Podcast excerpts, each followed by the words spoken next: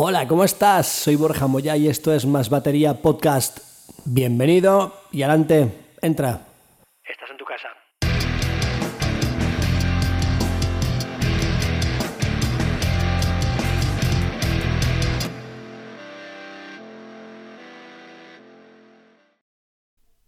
Hola, soy Borja, ya sabes, esto es el podcast de Más Batería.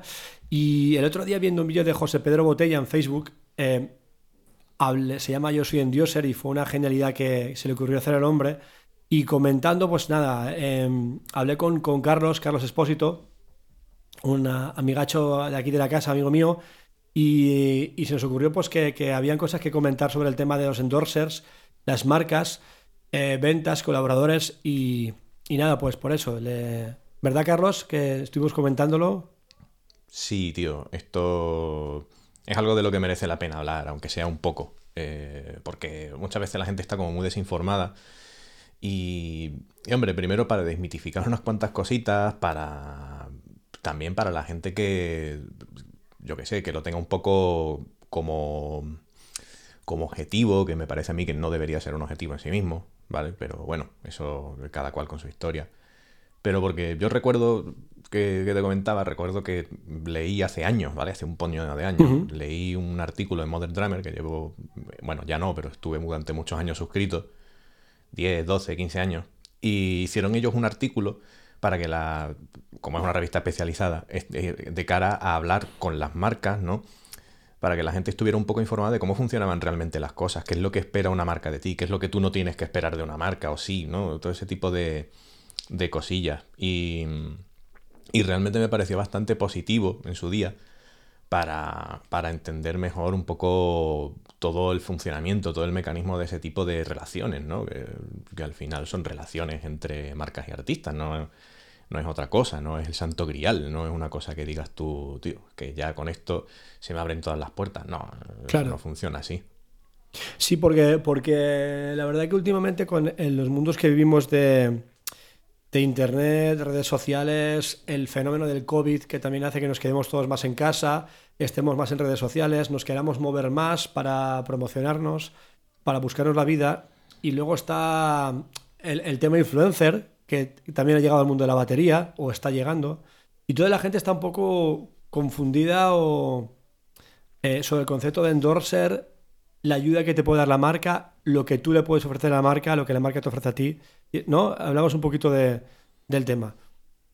Sí, es que, es que creo que es eso. Y también la gente tiene que entender que esto es como todas las relaciones, no hay dos iguales. Eh, cada cual ofrece lo que puede o lo que tiene o lo que le interesa, por las dos partes. Y eso es lo primero. O sea, yo creo que es una relación que tiene que beneficiar a todas las partes. Eso es lo primero. O sea, es una relación que, que se da entre entre un músico, ¿vale? O una banda. También puede ocurrir que toda la banda esté patrocinada por, por una distribuidora completa, ¿vale? Por ejemplo. Eh, yo conozco casos de cerca, gente pues que lo, una misma distribuidora que distribuye cosas de guitarra, de bajo, de baterías y de tal, ¿no?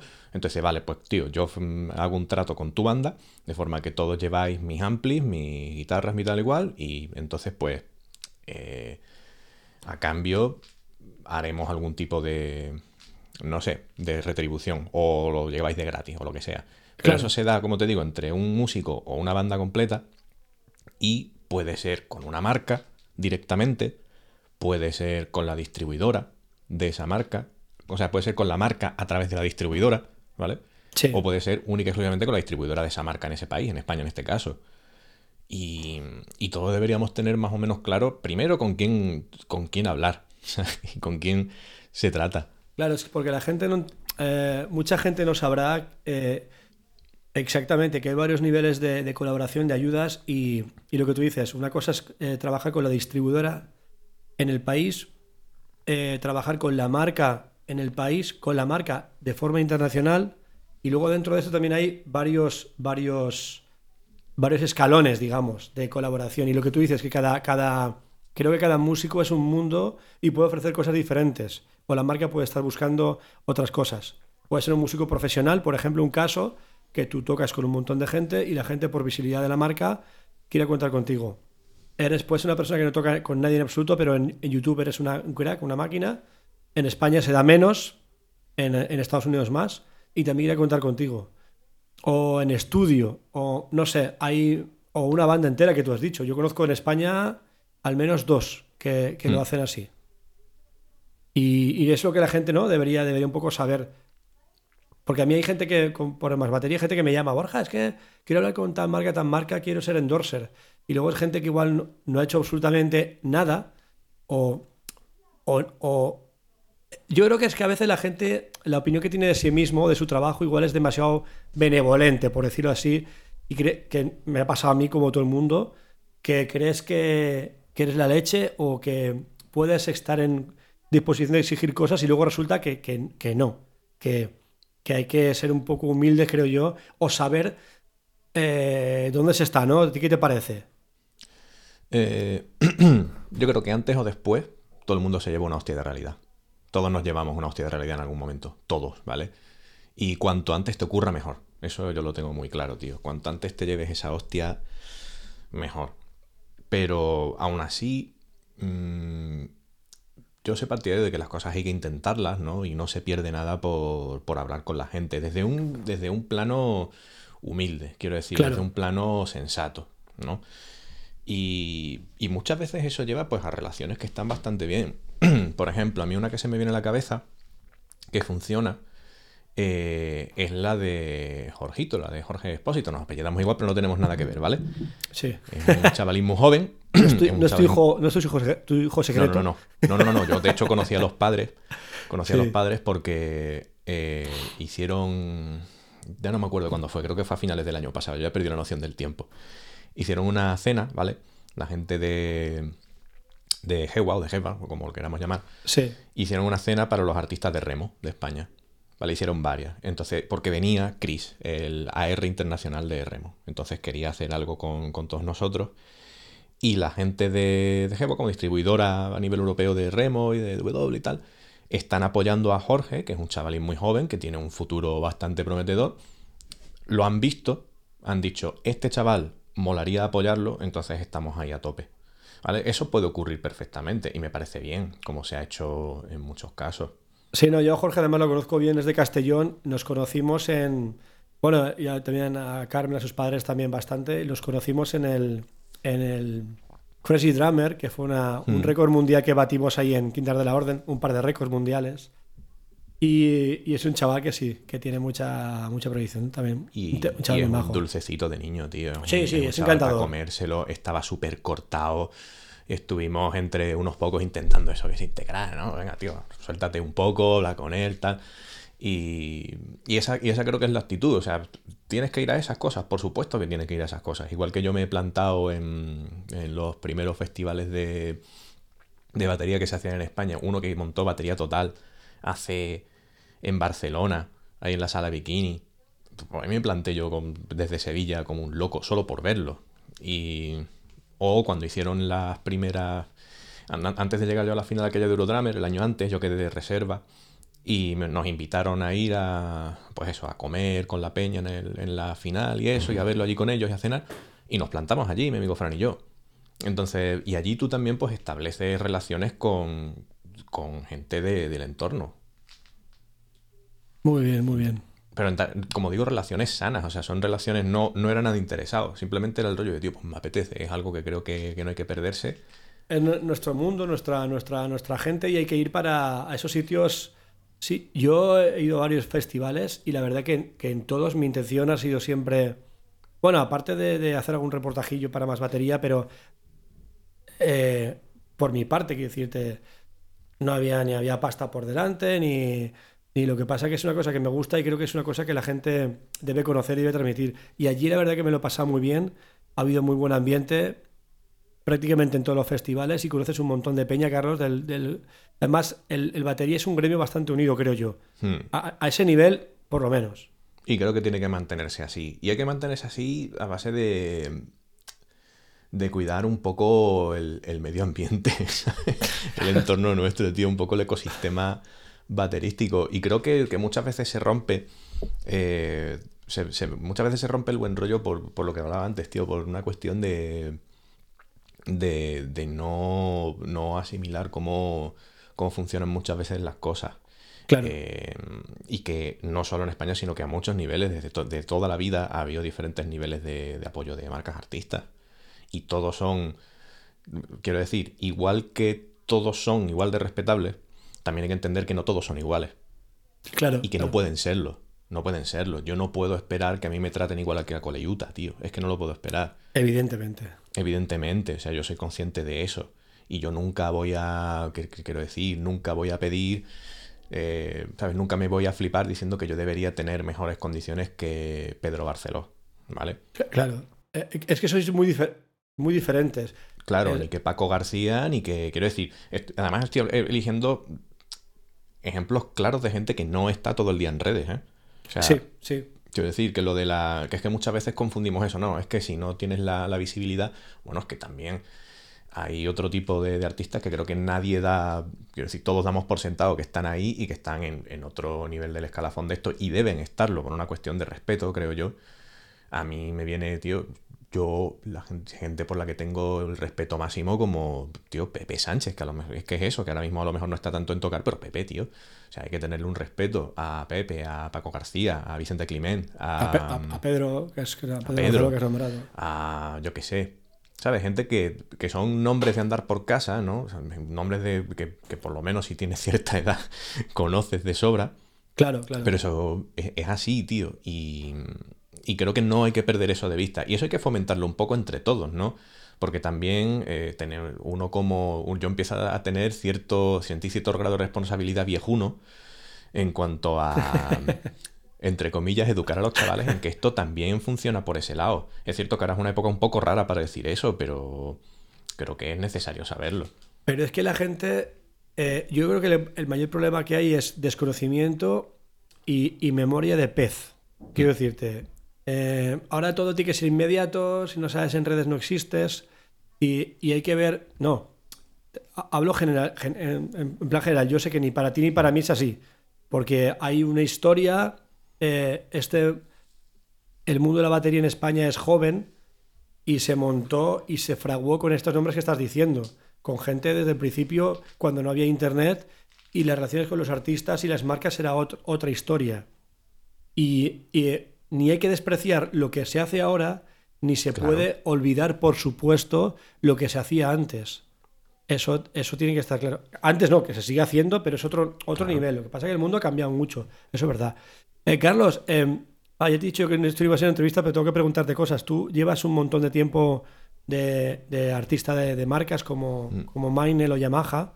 Y, y- y me gustaría que, no sé, que yo no he estado nunca a ese nivel, la verdad, pero me gustaría que, que me contaras pues un poquito tu, tu experiencia, si, si puedes contar o no, para que la gente entienda un poco cómo son las relaciones eh, con... Porque la gente se puede confundir. Yo veo a, a muchos youtubers, no voy a nombrar aquí a ninguno tampoco, pero bueno, varios youtubers, y toda la gente joven ve eso como escaparate y dice, ostras, yo quiero hacer esto. Tú el otro día comentabas que, que la gente ya no toca con gente, tocan solos. Eh, entonces, Claro. todo eso ha cambiado. Y explícame un poquito tu, tu- tu experiencia con, con marcas como Maine o Yamaha, sin meternos en detalles tampoco, sino un poquito que la gente pueda comprender viendo este, esta- este podcast oyéndolo un Mm. poquito de relación con, los, con, los, con las marcas como artista. Eso, eso es algo interesante. Mira, voy a intentar dar todos los detalles dentro del respeto, ¿vale? O sea, Vale. Porque por ejemplo hay veces que tienes cláusulas de confidencialidad, Claro, y no puedes decir todo lo que se puede decir, es normal. O sea, yo ahora mismo tengo uno que incluye una, una cláusula de confidencialidad. Cuéntame, Entonces, cuéntame. No, no, de él hemos estado hablando hace un rato Sí, y, sí, sí, eh, y, y y viene simplemente pues por una cuestión de respeto. Claro. Además creo que es una cuestión de respeto para ti, para la marca y para el resto de gente, ¿vale? O sea, de- esto no se trata de medirnosla aquí, sino de que cada uno al final tiene su situación. Lo primero que hay que tener en cuenta es que eh, lo que uno busca en una marca son diferentes cosas. ¿Vale? A día de hoy a lo mejor la peña lo ve eso como un escaparate y eso es Hmm. verdad, hay marcas que han estado potenciando mucho el- la, la visibilidad online, ¿no? El, pues eso, el eh, producir vídeos, moverlos mucho y tal, y eso está muy bien, eso está muy bien, pero no viene de ahí, no viene de ahí. Eh, es que, como digo, esto tiene varios niveles. En el mío, em, empezando por el principio, a mí el primer trato de endorsement que me ofrecieron fue con 21 años y lo rechacé. ¿Vale?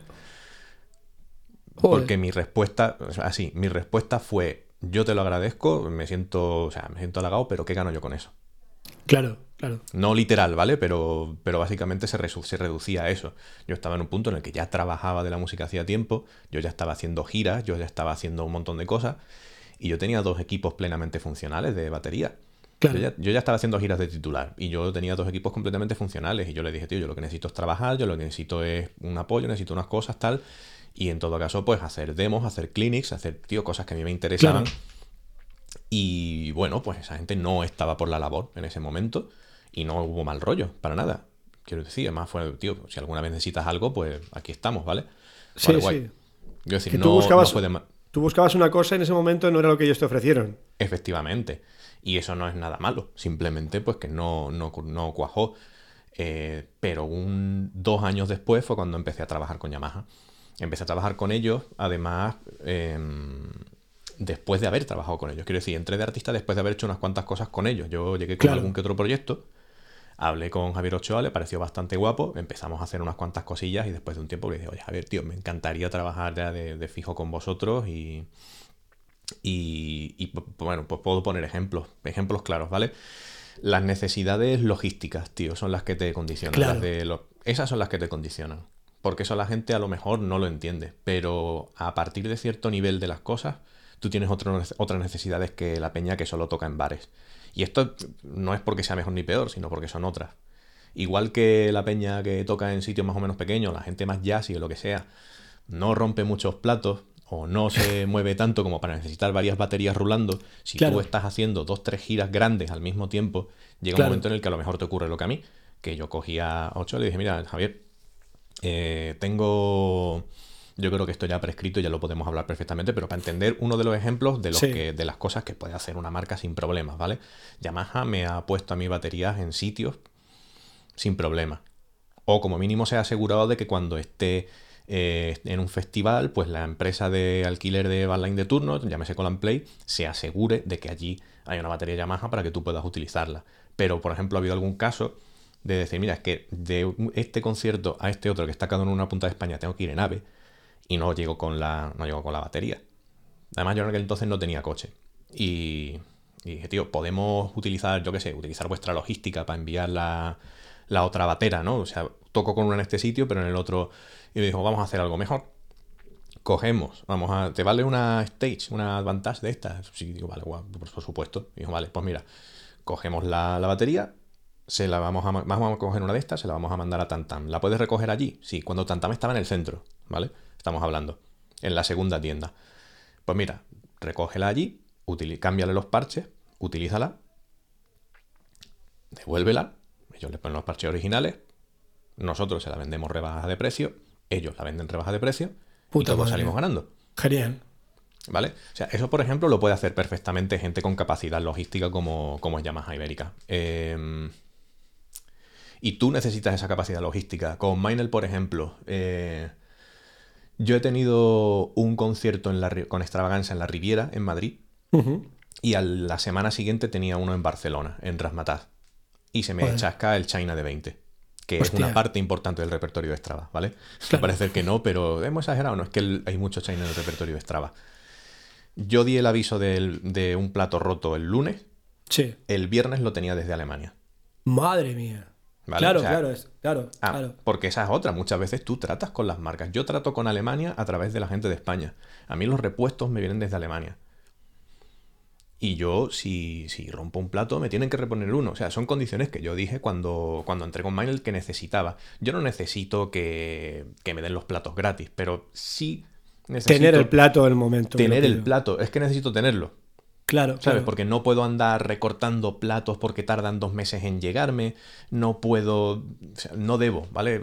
Por lo menos yo tengo cierto nivel de las cosas en los que no puedo permitírmelo. En, tu caso, por ejemplo, una de las condiciones era tener disponibilidad de material, aunque no estás diciendo que, te lo regalen ni mucho menos, supongo que tendréis precios especiales porque es lógico. Sí. Eh, pero sí que tu condición era eh, claro, con varias giras en marcha, con gente muy potente y de una punta a otra de... Y, con, y con música de alta intensidad. Claro. Que es lo que, yo le llamo, que no es solo metal, sino que si tú estás tocando pop de estadios, eso es intenso.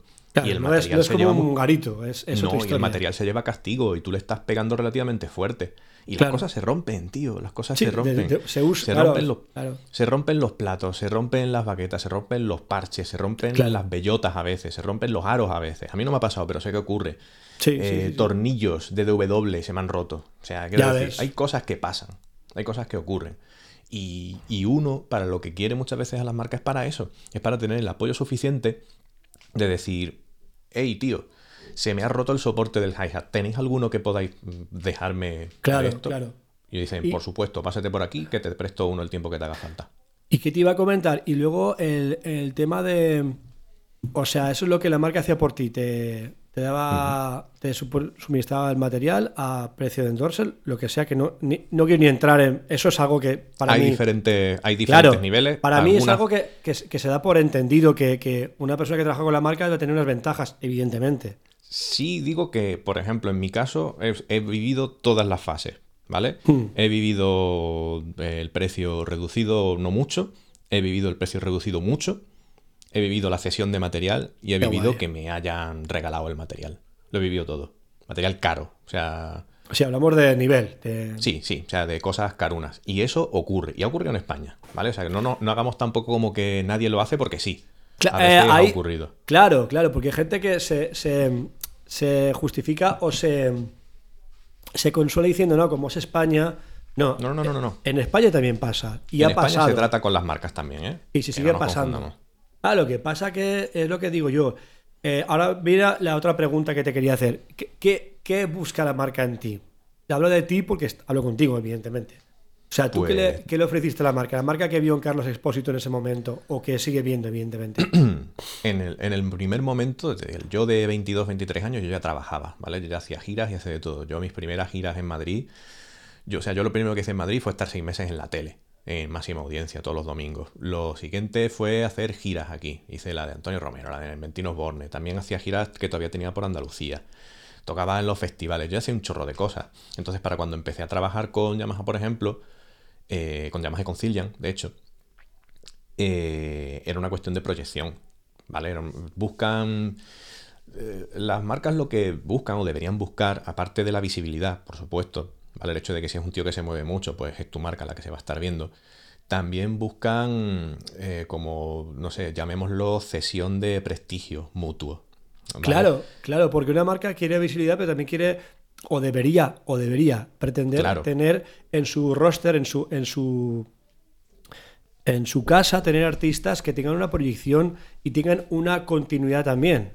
Porque puedes tener 2.000 millones de seguidores ahora, hablo de casos de ahora, y de aquí un año, año y medio, eh, lo que te hablaba de la inmediatez de Internet, que luego no vales, o sea, luego la gente pasa de ti. Y lo que dices la proyección es muy importante, creo yo.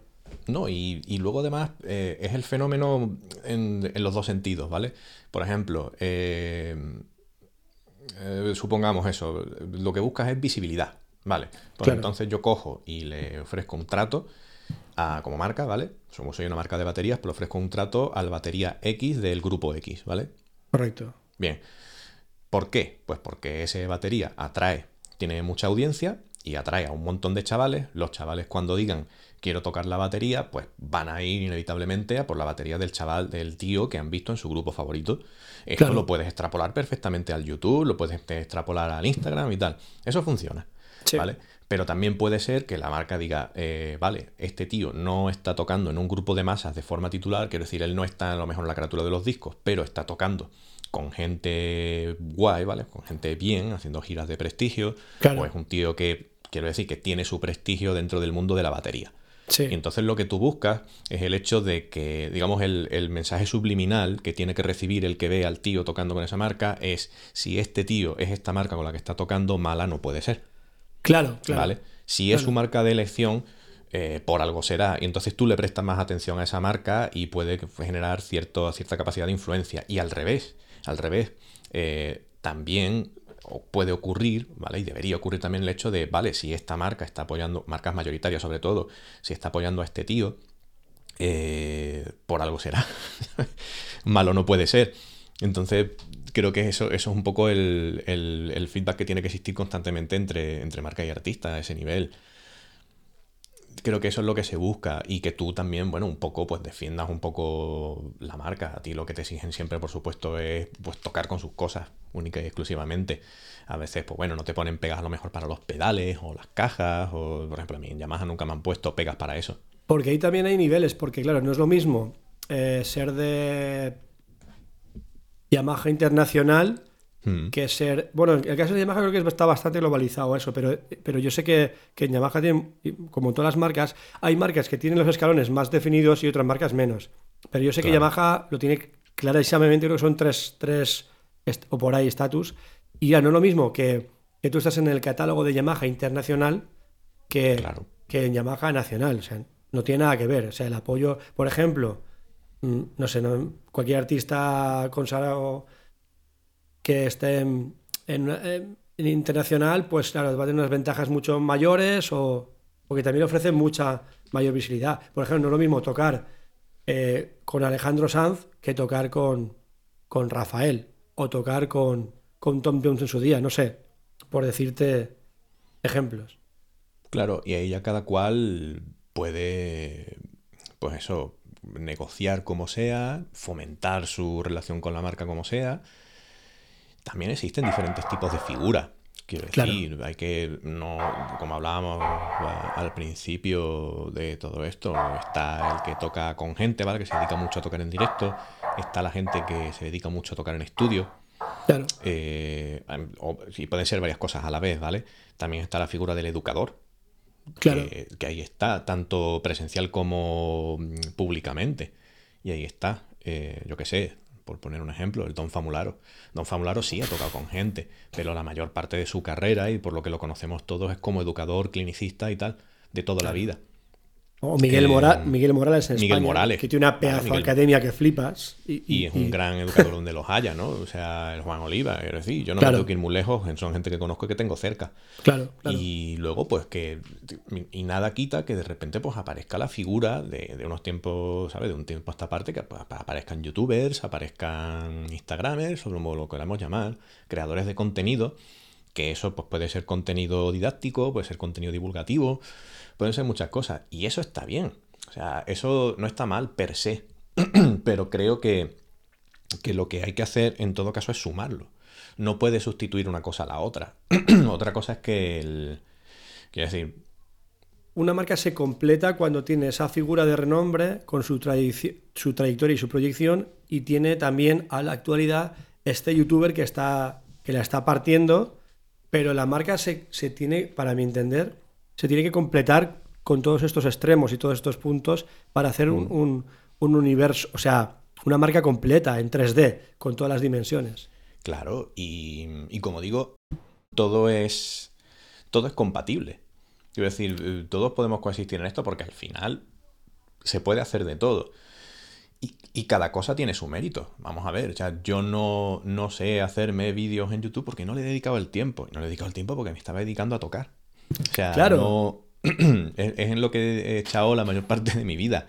En, tocar en directo con gente y grabar en estudio. Es en lo que yo he echado y en estudiar. Porque es eso, y tener vida. ¿Sabes? A lo mejor si yo hubiera decidido no tener familia y no tener según qué cosas, pues bueno, podría haberme dedicado a todo al mismo tiempo. Ahora, aún así, aún porque tienes tu vida, tu familia, eh, eres un crack, tío, tocando. Quiero decirte que aún te ha dado tiempo para, para, para, para, estudiar y aprender, porque eso sí que sí que debería estar claro que, que no, que no tienes que ser un puto capo tocando para que te contacten marcas, pero sí que eh, pues tienes que tener un nivel que la gente, no sé, que, se entienda. O sea, hay gente que toca que técnicamente no es una bestia, pero haciendo groove o, o, trabajando para artistas son unos cracks. Quiero decir que tienes que tener... Eso lo hablo para gente que oiga esto luego y diga, ¿yo qué puedo aportar? Bueno, se pueden aportar muchas cosas, pero evidentemente una base de estudio hay que tener. Al nivel que tú quieras, como lo quieras hacer, pero digo yo, para responder a... Eso es fundamental. O sea, es que eso, tienes que ofrecer algo. Y, y también, ojo, es que todo tiene su público. O sea, que exista... Yo qué sé, es que además como cada X años hay un fenómeno concreto, Claro. yo- nosotros ya llevamos suficientes años en esto como para saberlo, tío. Cada X años ocurre algo, ¿no? Y hay algo que, que aparece y luego pasa. Em, yo qué sé. Eh, incluso dentro de lo que es tocar, hay cosas que aparecen y que luego se quedan en mayor o menor medida o pasan. Correcto, son sí. cíclicas. A finales de los 90, tío. Eh, finales de los 90, principios de los 2000, si no tocabas clave de pie izquierdo, no es que no te lo tomabas en serio. Ya, ya, ya. Eh, Sí, son las, las modas también, claro. Sí, tío, las modas. Luego, eh, un tiempo después fueron los gospel chops. ¿Sabes? Un tiempo Sí. después, pues fue lo de poner mierda encima de la caja. Que eso fue una cosa que dijo Tommy Aigo hace, hace un mes y pico y yo me estaba muriendo, tío. Ah, sea, el, el- Instagram. Sacó, en Instagram pues, lo puso, un- tío, de mierda post, encima de mi caja, ¿sabes? De- y entonces, pues todos empezamos con el cachondeo de poner mierda en la caja, ¿no? Claro. Pero porque eso es algo que se lleva desde hace unos años en Nueva York. O sea, eso no es, Claro. no es por deporte, sino porque allí, pues bueno, eh, hay mucho kit de. La escena musical es otra, hay mucho kit de en la sala, en el garito. Entonces la gente va con sus mierdas para poner encima de la caja para sonar diferente, Claro. para sonar en la onda esta jazz mm, moderno. ¿Sabes? Oscurete, apagaete, así que Oscurete, la- apagaete, como loop, tal. Está muy guay, está muy bien. Pero es eso, de repente se ha puesto de moda mundialmente. Otro, se pusieron de moda los stacks.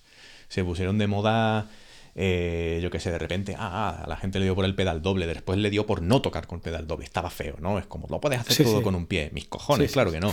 Pero, o sea, ni una cosa ni otra, tío. Entonces, como, como uno ya ha vivido suficiente para ver todas las modas, sabe perfectamente cuando es algo que, de que pasado cierto tiempo se va a demostrar si tiene viabilidad o no el modelo. Y además, esa es otra. Si te fijas, eh, cada X tiempo se ha ido pinchando la- una burbuja. Y eso tenemos que estar todos preparados para ello. La de, la de YouTube eh, le ha explotado a mucha gente. Sí, sí, sí, sí. Lo, lo comentábamos antes. Claro, o, o no recordamos ya que hace relativamente poco, no sé cuánto, hace 3, 4 años, cuando de repente los youtubers empezaron a ponerse en pie de guerra porque ya no ganaban tanta pasta. Sí, hace. Y eran sí, los ¿no? que más ganaban, ¿eh? Sí, sí, sí, sí, sí. No te digo el de anda por casa, digo el, el Rubios y esta peña. O sea, quiero decir, lo- los, Sí, de- sí, los- los que tenían millones y millones de suscriptores, Los potentes. los potentes, y se fueron al streaming. ¿Por qué? Pues porque buscaban una cosa más directa en la que no tuvieran que pasar por intermediario, porque YouTube lo que hizo fue cambiar radicalmente la forma en la que ellos conteaban las visitas. Sí, sí, no, no. Además, yo también, yo, yo- bueno, mi canal es una risa de canal, que no, pero sí que, que el mío. que no, como youtuber no, no, no he ganado la vida.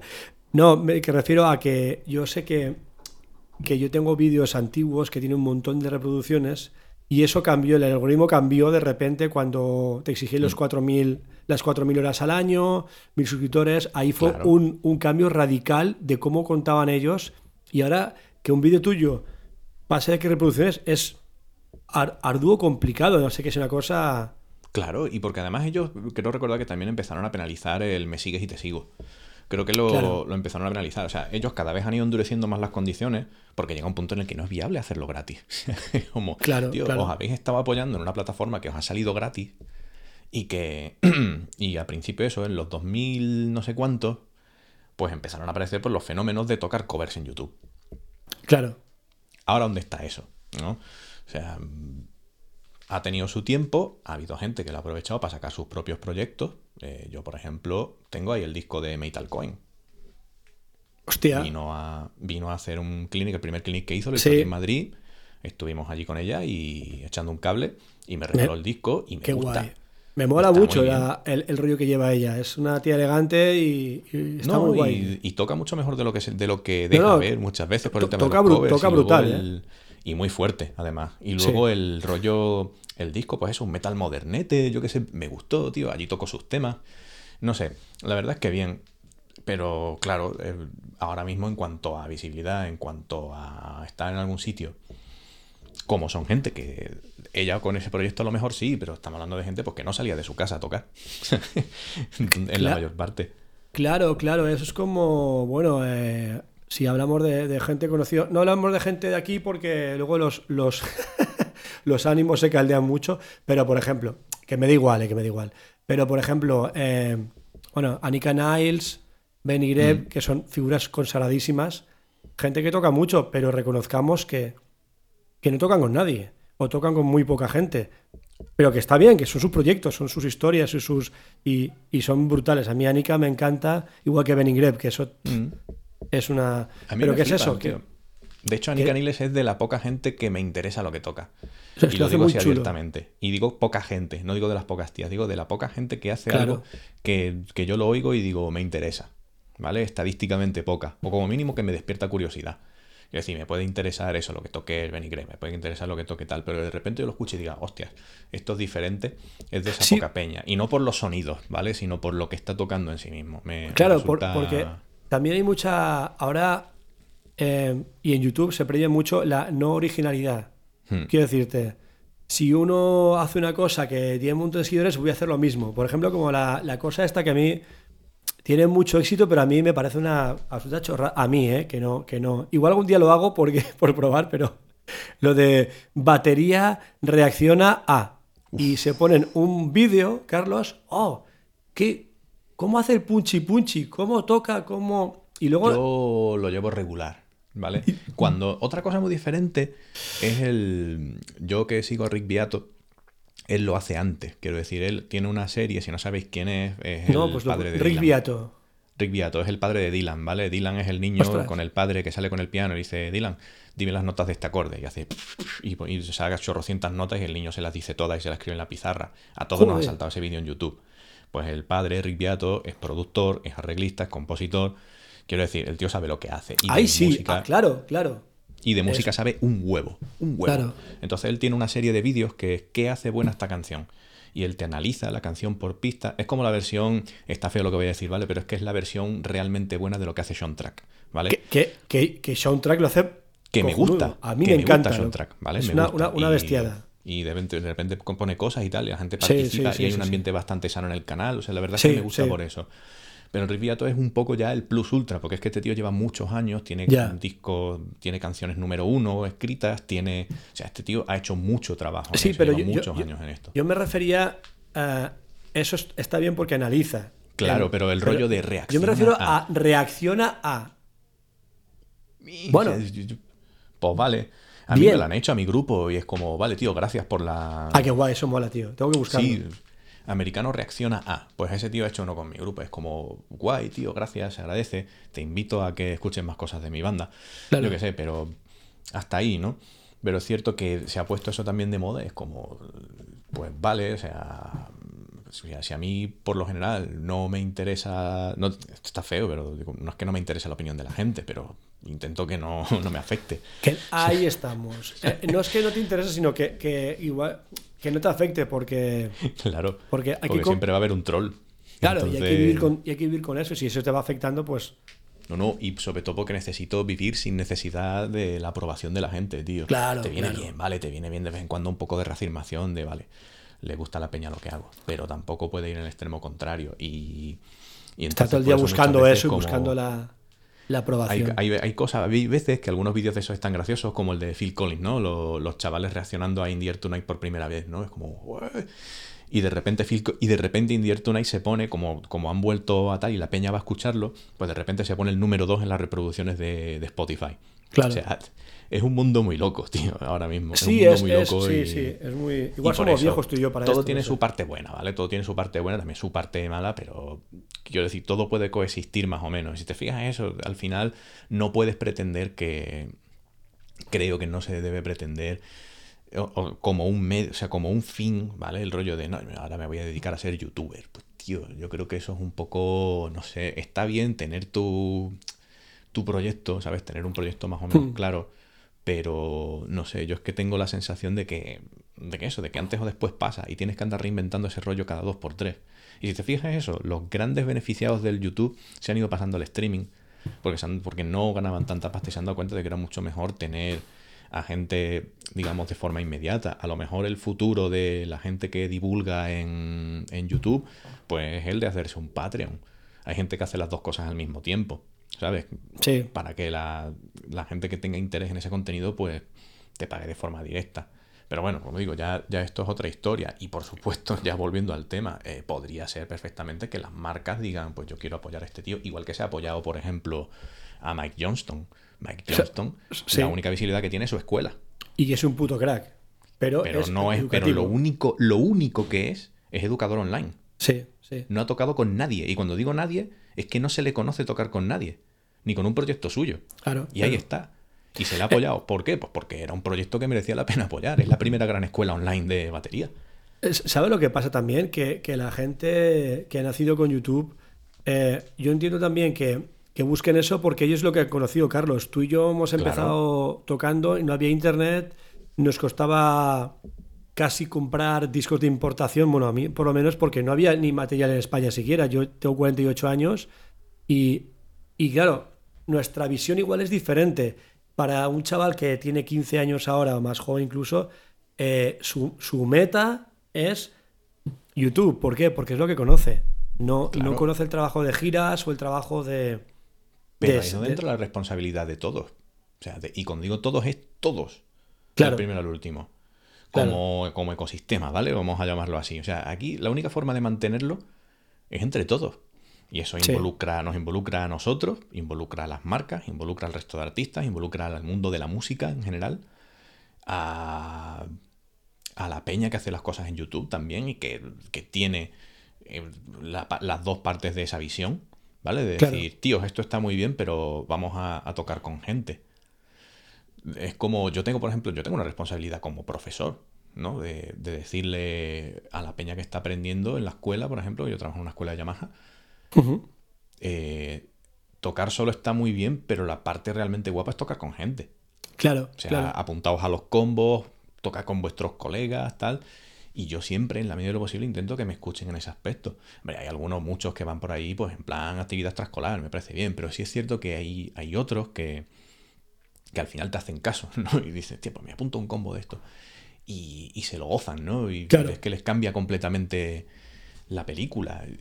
Y yo, yo entiendo que tengo cierta responsabilidad en ese aspecto, la de transmitir eso, ¿no? De tú, tú te puedes pegar todas las horas que quieras en el sótano de tu casa, pero... ¿Ves? Esa es otra. Eh, ese mensaje, ese tipo de reacción es el que hay que tener también. Por ejemplo, yo lo, lo, colgué hace una temporada en, en, el Facebook, ¿vale? En Batacas, no me acuerdo, creo que fue allí. Dije, tío, vamos a tomarnos un momento para ver de nuevo el Lingus de Snarky Papi, ¿vale? Sí, todos nos flipamos mucho. Sí, Larner Lewis aprendió el repertorio en el avión, todo lo que tú quieras, vale, bien. Guay, esa historieta la conocemos todos. Pero tomémonos un momento para apreciar que cuando está el. Eh, Cory Henry está haciendo el ultra solo de teclado de la vida. de repente, o sea, el, el Larnell Lewis no solo está haciendo un comping cojonudo dentro de lo grotesco que es el tema, está manejando las dinámicas, está manejando todo, no lo deja caer, el tema se acelera en ese punto. Sí. Da igual, eso mola. Te tienen que decir que eso en ese punto mola. Pero es que además hay un momento en el que el Corey Henry empieza a lanzar unos acentos super out, de tanto armónicamente como de, de tempo y tal, de, rítmica, y el Larnell Lewis los, los caza todos Ve, lo que está haciendo, se los caza todos y lo enlaza con el, con el siguiente compás. Y tú eso no lo aprendes en el sótano de tu casa. No, eso, es tocando con, gente, tocando con gente. Tocando con gente mucho tiempo y gente mucho mejor que tú. Claro, porque eso es otra, mira. Y, ya, ya vamos a ir ya hmm. cerrando el, tema. Eh, la autocomplacencia, el decir, el, hay gente que busca tocar con gente menos, ya igual inconscientemente, gente de menor nivel para estar tú por encima. No, no, si lo que mola es que te cague en la cara, eh, eh, simbólicamente, que decirte, que te comerte dosis de humildad con el instrumento también. Que gente que toque diga, no, no, así o más bien, Borja, mira, prueba esto. O, o sígueme por ahí. Y creo que es la forma de verdad de crecer como músico. Aparte de toda la técnica que puedas tener, que es increíble el mm. tener mucha técnica, pero son un diccionario. Y luego tienes que buscar a la gente que te sabe hacer hilvanar las frases y los, y los párrafos, digamos. Eh, y es como, claro, la gente grande toca porque toca como un montón de gente. Gat, eh, mm, bueno, con la ayuda, Weckel y un, toda esta gente. Y gente, Nate Smith, que es una, es una bestia. Claro. Lewis, un montón de gente, porque aprenden a tocar con gente. Y, y está muy bien eso que, en un momento dado, pues, como decíamos, las marcas pues están potenciando mucho la visibilidad de esta gente y evidentemente es mucho más conveniente a la hora de visibilizarlo, si tú quieres que se vea al tío, eh, hacer un vídeo de él nada más. Eso está bien, eso está guay. Y al principio ha sido así, o sea, vídeos de tíos que llevan toda la vida tocando, que era lo realmente difícil ver. Tú antiguamente estabas ahí pegado a la tele, al concierto, a ver si sí, para, la batería, para buscar batería. Para buscar los, tres, los tres frames. Yo no sé cuántas veces he visto el Synchronicity Concert nada más que por eso, ¿no? Los eh, cuatro frames. Además, además, fíjate que cuando llegaba el break guapo, el feel guapo, nunca enfocaba la batería. Me nada, cago nada. Lo veías de fondo, a lo mejor no estaban enfocando Sting y veías al otro y tal. Y tú te intentabas quedar con la película. Entonces está bien que se haya potenciado eso. Pero no yo creo que entre todos no deberíamos dejar que se vaya al otro extremo. Y es que ahora de repente lo único que veamos sea eso y no gente tocando con gente. O sea, gente tocando en directo. Creo que, que, sí, que ahora mismo es especialmente complicado y bueno, y hay que mantenerlo de cierta manera. Pero es que eso durante mucho tiempo es como... No, yo solo en mi casa con mis bases, mis play-alongs, de mis drumless de los covers y, y a funcionar. Y es como, tío, vale, pero no sé, como persona que, ha creado música y que se, se, pega mucho tiempo en esto, creo que, hay cierto nivel de responsabilidad que hay que asumir entre todos. Y ahí, de nuevo, involucra a todo el mundo. ¿eh? O sea, igual que, hablamos de que uno tiene que, dar y recibir con las marcas, creo que entre todos tenemos esa, cierta responsabilidad de, de que sí, tienen que seguir los festivales de batería, tienen que seguir los clinics, tienen que seguir de todo, por supuesto. O sea, todo eso tiene que seguir existiendo porque me parece algo realmente positivo. Pero, hostias, ahora mismo estamos en un momento realmente crítico en el que cuando vuelva la música en directo hay que estar ahí. Y, creo que todo el, todo, todo el mundo tiene que hacer su parte, ¿sabes? De, Correcto. Todo el mundo, porque si no es cuando se va el garete. Y, de verdad, si se va el garete el mundo de la música en directo, antes o después el mundo de la batería va detrás. O sea, no nos confundamos.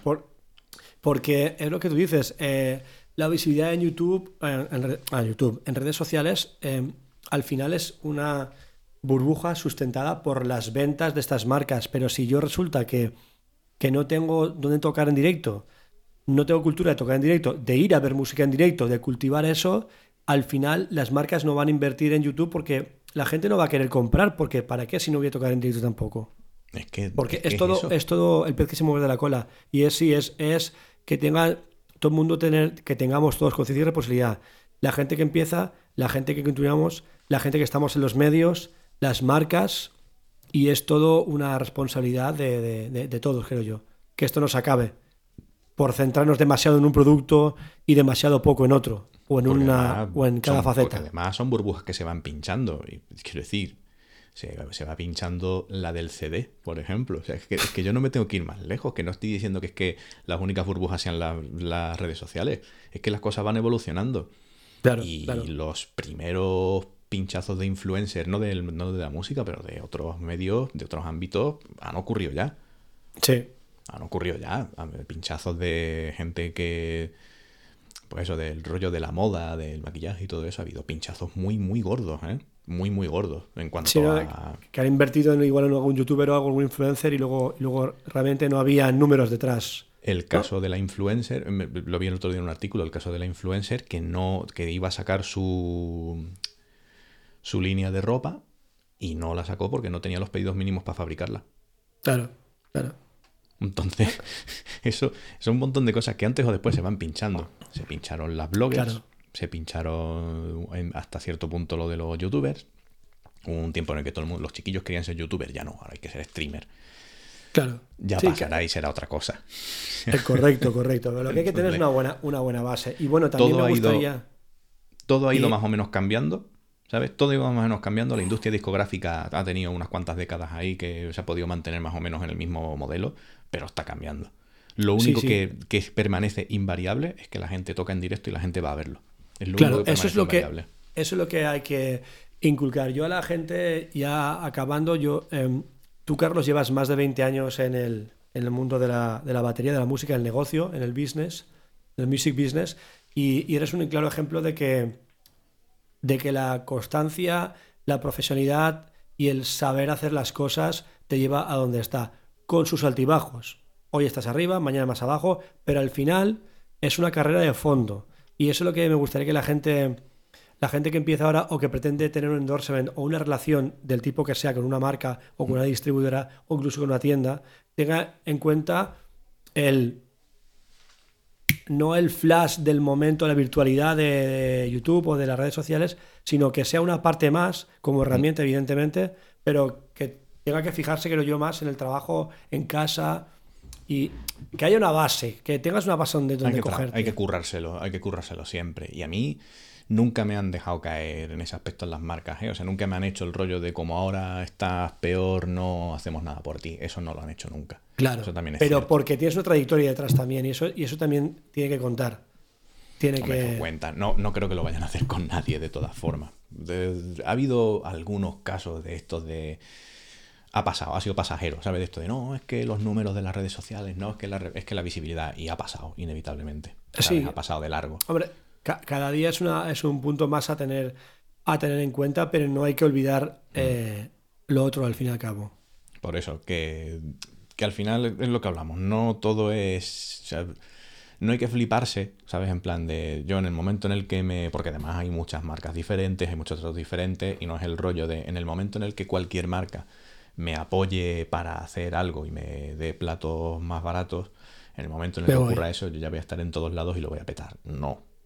Por supuesto que no. O sea, Claro, ya os digo es, yo que no. Es, es que eso, eso es importante también, que, que no pasa así. no, no, no no, es pasa que no ocurre así. Cu- cuando la marca con eso, ni contacta- con- Cuando la marca con contacta con- Claro, claro, cuando la marca contacta contigo porque tú le puedes ofrecer algo. Y también otra cosa que es importante, y no voy a entrar ahí, sería para otro día, que, el- que cuando tú hablas con una marca, la gente ya está buscando que le regalen. Que, Mm. Pero, coño, por lo menos que te guste. O que te ofrezca lo que, lo que, Claro. lo que estás claro. buscando, porque si no es O un sea, poco... yo no, no se me ocurre en la vida utilizar algo que no me mola. Pero es que solo, es que solo saben hasta los chinos. A mí me han llegado a ofrecer, es Claro. más, esta es otra. A mí me han llegado a ofrecer eh, el típico trato de baquetas de gratis y lo he rechazado porque no había nada que me interesara. Claro, claro. Y he seguido pagando por mis baquetas a medida, ¿sabes? Para hacer, para que hicieran exactamente lo que yo quería Claro. durante mucho tiempo porque era del rollo de ¿y esto cómo va? Vale, estos son los productos. Bueno, no te creas tú que me mata, pero vale, podría jugar con ello. ¿Qué modelos hay? Esto, tal, cual. ¿Podemos hacer uno a mi medida? No, podemos poner tu nombre en un Y ya modelo que está. exista y ya está. Y dije, pues entonces no lo quiero, te lo agradezco, pero no lo quiero. Claro, claro. Y me regalaban las cosas, ¿vale? O sea que yo eso lo, lo llevo también a rajatabla. El rollo de, mira, tío, si no me convence el producto, yo no voy a poder trabajar con ello y no voy a poder venderlo y se va a ver el cartón. Entonces Hombre. no... Yo, yo tengo, con Carlos Espósito tengo claro que, que, que tiene las cosas muy claras y que, Y que no me primero vendo. va... Claro, correcto. Yo voy por Correcto, libre, tío. Eso me, me.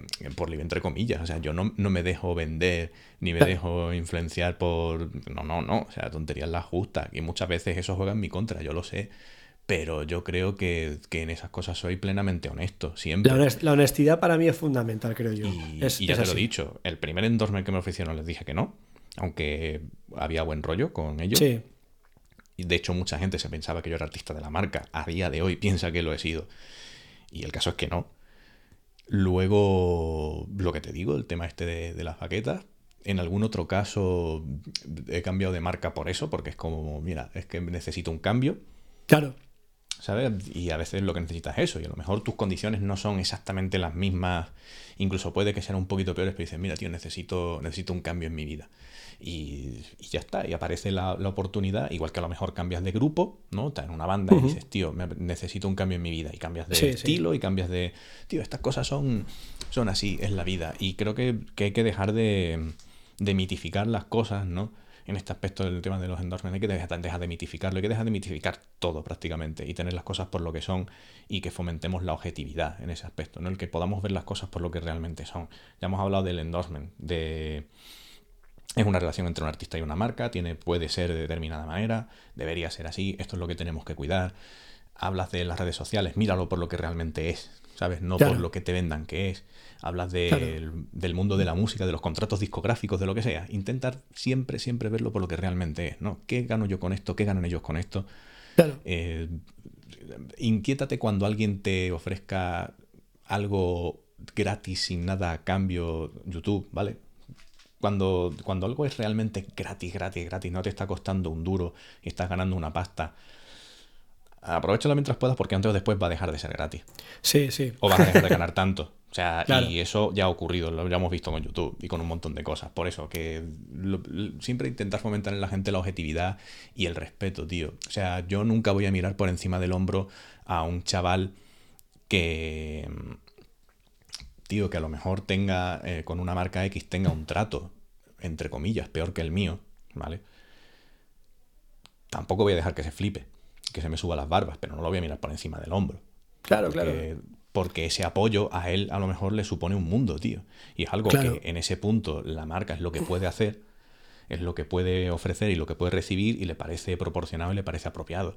Y a lo mejor el chaval, por ese apoyo en concreto, eh, es lo que le vale para poder seguir trabajando todos los días en el local y con su banda y lo que sea, simplemente porque a lo mejor no puede pagar tanta pasta en baquetas o en parches o lo que sea y le, tío, le ofrecen ese apoyo y el tío puede seguir para adelante.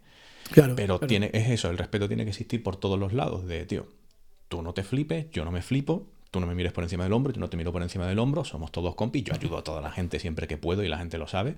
Claro. Y, y las marcas, por la mayor parte, hacen lo mismo, ¿eh? O sea, muchas veces, pocas veces me han tratado mal, de verdad. Y, y normalmente, pues, sobre todo en España, que somos de otra manera, tío, hay muchas veces la manera de. Siempre encuentran la forma de, echarte cierto cable. De tío, a lo mejor ahora mismo no estábamos buscando artistas, pero podemos encontrar la forma de hacer algo. Y... Sí, sí, eso, está claro. Lo que pasa es que yo me quedo con, con, varias ideas: mm. el respeto, honestidad, humildad, trabajo y constancia. Hombre, eso yo me, me, quedo con eso. Y, pero respeto, es en la vida. Claro, pero respecto, yo estoy viendo comentarios a veces por YouTube o por, por Facebook, redes sociales, cuelgas algo y salen mil haters ahí, trolls a muerte y con una rabia, tío, una, un odio. Y dices, eso, pero, por, eso, pero ¿por qué, tío? Porque es que eso dice más de ellos que de ti, tío. Ya, ya, pero, que, pero lo que digo yo que, que, que dices, y, gente muy mal educada, che, pero ¿por qué me hablas así o por qué hablas así? Si no hay un motivo real o, o, o bueno, no me conoces, tío. Si hemos pegado cuatro charlas por, Facebook, ¿quién eres tú para decir lo que estás diciendo? No sé, a veces se pierde un poco, no a mí, sino hablo en general, ¿eh? Pues eso al final es un poco, tío, más que cuando, cuando la peña está así, ¿sabes? Lo, realmente sano. Y yo soy el primero que rebota y que se encabrona, ¿vale? O sea, yo de verdad. Sí, yo también, pero también a veces digo, chapo, me voy y fuera. Porque paso Primero, eh, no es real. Eso es lo primero. No es real, no tiene un efecto real en tu vida. No lo tiene. No lo tiene.